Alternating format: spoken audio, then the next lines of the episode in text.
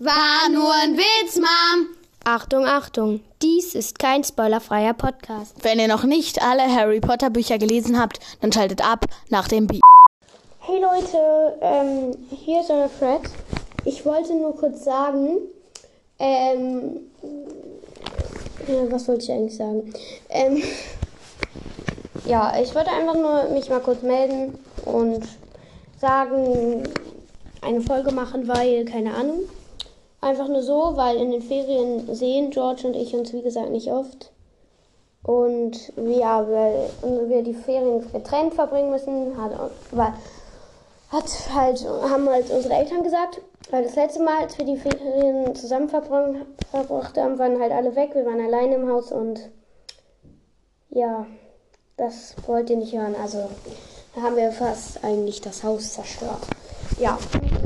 Und wegfahren zusammen klappt auch irgendwie nicht, weil wir irgendwie immer viel zu viel Quatsch machen oder so.